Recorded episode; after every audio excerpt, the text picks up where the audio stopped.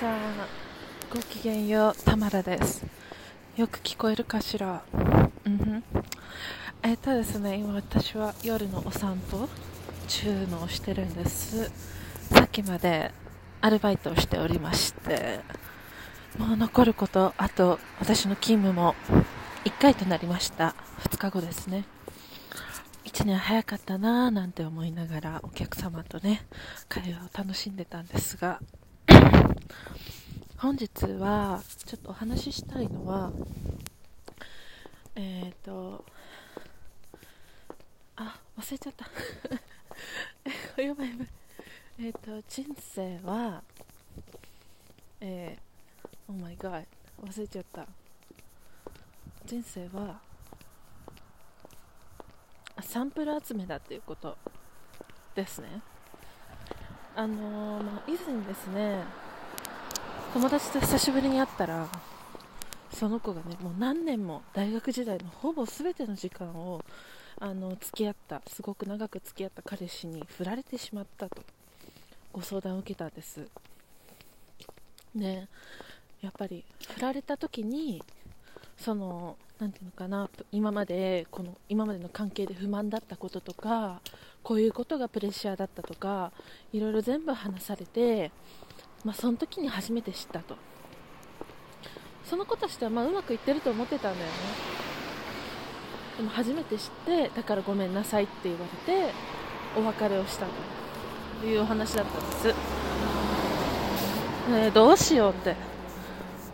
あの相談を受けたんだけどまあ私としては2つ解決策というかその子のなんていうのかな今後どうするべきかみたいな方法で言うと2つあると思ってて、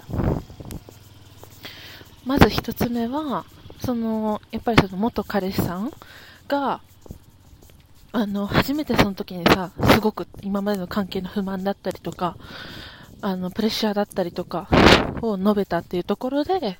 まあその、もうちょっとこう深くコミュニケーションを取る機会をとって、あの、お互いにとって心地いい関係性だったりとか、その、プレッシャーのない、その連絡のやり取りの仕方だったりとか、なんかその、なんか新しい二人の関係値のあり方みたいなのを、その、よくコミュニケ、なんか、よくこう、改めて話して、その構築していったらいいんじゃないかって、それでもうまた、ね、あのうまくいかないんだったら、そしたら、うちの友達も、ああ、もう本当にダメだったんだと。こんなに長く付き合ったけど、やっぱり、あの、うまくいかなかったなって思って、気持ちいい形で次に進めるんじゃないっていう風な、こう、アドバイスをしたんですね。ただ、で、それでもう一つの道としては、彼女は大学のほぼ全てじゃないけど、ほぼの時間を、その一人の男性に捧げたわけですよね。まあもちろん友人関係だったりいろいろ充実してたけど、ただ恋愛という関係においては、異性関係という部分においては、一人の男性に、その、尽くしてきた、尽くし尽くされてきたわけですよね。こんなに魅力たっぷりの20代の時間を、の、もう、の、この貴重な時間を1人の男性に捧げるって、もちろんすごく素晴らしいことなんだけど、今やっとシングルに久しぶりになれた今、このタイミング、どんどん新しい人見てみたらっていう風に言ったのね。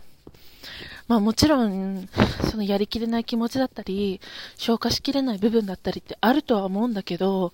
私は言ったの人生はサンプル集めだってね。そのさ、新しいさ、タイプの人だったりとか、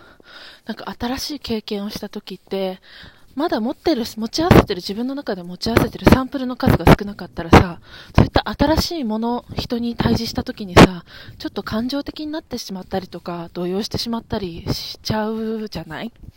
そうなるとさ、その目の前で起こったこと、目の前にいる人の、その行動の本質的な部分が冷静に捉えられなくなってしまうと思うんだよね。なので、なんかその、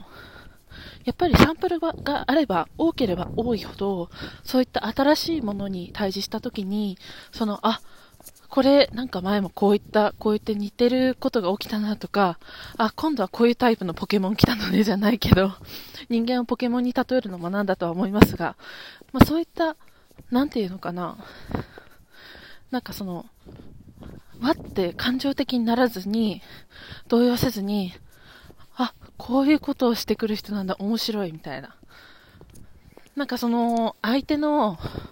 本質だったり、あ、今こうやってこうやってこういう状況によってこの人はこういうようなアクションを取ったけど、その背景には、あ、こういうことがあったのかなとか、その目の前の起こった、目の前で起こった部分だけを切り取って何かジャッジを下すのではなくて、あ、こういうことがこういう背景があったのかな、みたいな。サンプルが多ければ多いほど、そういった想像もしやすくなるんじゃないかなっていうふうに思うのね。で、やっぱりあの、今まで、その何年間も、一人の相手に尽くしてきた分、まあ、ちょっと、男女二人での差しの飲みに行きづらかったりとか、まあ、クラブみたいな、そういうパーティーみたいなところで、相手を不安にさせちゃわないかな、みたいな、行くことで、そういうふうな、その気がかり、その、ね、心配しながら、あの、行ったりとかしてた分、してたとは思うんだけど、今やっとシングルになれて、もう何の、何も気にせずにそういう場に参加できて、いろんな人と会うことができたんだ、できるんだから、もうどんどんどんどんサンプル集めなよって言ってね、言ったの。私は今そういうその最中。なんかその一人に決めきるとかはしてなくて、なんか、まあ、もちろん素敵ななんか男性っていうか、彼氏ができたらなっていうふうには思ってるんだけど、うん、なんか別に一人に決めなくていいっていうか、私の周りにすごく素敵な人ってたくさんいるし、たくさんの人と関わっていきたいし、そう、なんか、なんか別に、相手に、相手も魅力ある人だし、まあ私も、今ね、こうやって若いじゃない、実際。ピチピチの20代よ。この魅力を使ってさ、いろんな人が集まってきてくれるわけだからさ、なんか一人に絞るなんてもったいないな、みたいな、思っちゃうんだよね。うん。いや、なんかフラフラしてるって人によっては捉えられてしまうかもしれないけど、なんかうちさ、こんなになんかいろんな人と、なんかデートしたりとか飲みに行ったりとかするの、今までしてなかったの。てか今まで遊ばなすぎた。だから、なんか、今そういうタイミングっていうか、まあ、もちろん悪いことに巻き込まれないようには注意しなきゃいけないんだけど、うん、今それですごく充実してるし、楽しいから、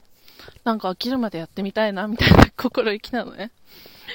私のこの生き方が正しいっと思うか思わないか本当人によるけど、私は、これを、なんか、正しいと思ってやってるし、すごいエンジョイしてるのね。というわけで、皆さんも、恋愛とかで、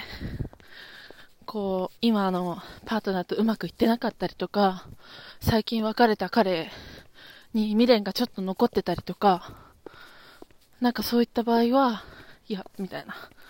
人生はサンプル集めだと。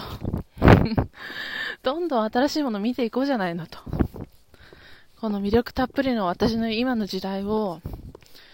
あのあなたに捧げたあの本当に貴重に思いなさいよと。その彼に思って、思いをこ、なんかね、そういう気持ちだけ、ほ、なんかその届けてあげて、あとはもうエンジョイしましょう。そういうこと。わかんないよ。本当にこれが正しいか。ただね、こう残したかったの。なんかその子、てか、こう、同じような状況の子にとって、なんかその勇気が出たらな、で、勇気を与えられたらなって思います。そろそろ散歩も終わりにします。寒いわね。